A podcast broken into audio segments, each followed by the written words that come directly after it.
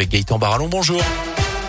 Bonjour Jérôme, bonjour à tous. À la une ce jeudi, un chiffre 1200 foyers restent privés de téléphone fixe et d'internet à Saint-Éan, mais aussi à Saint-Médard en forêt. Conséquence de cet incendie près d'une antenne relais, c'était mardi et il va falloir être patient. Le réseau de téléphonie mobile devrait revenir à la normale d'ici ce soir, mais il faudra attendre la semaine prochaine pour retrouver la fibre sur la commune, selon Orange.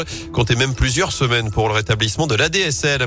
Au Puy-en-Velay, l'opposition réclame la suspension du maire Michel Chapuis et de son adjoint au commerce. En cause, ses soupçons de favoritisme dans l'attribution de la gestion de la futurale du marché couvert notamment avec les dernières révélations de médiacité. L'opposition évoque des enregistrements qui dépassent l'entendement et demande à défaut la tenue d'un conseil municipal extraordinaire.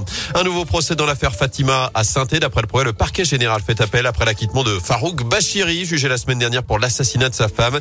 Il encourait la réclusion criminelle à perpétuité. L'avocat général avait même requis 20 ans de prison.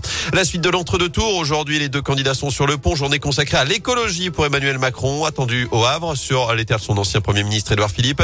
Il ira notamment visiter une usine de production d'éoliennes en mer. Pour Marine Le Pen, c'est le premier grand meeting de cet entre-deux tours. Elle sera du côté d'Avignon. Enfin, du monde attendu sur les routes le week-end de Pâques. Le coup d'envoi aussi des vacances pour notre zone. Bison futéis, le drapeau rouge pour la journée de demain dans le sens des départs. Ce sera orange samedi, orange également lundi pour les retours.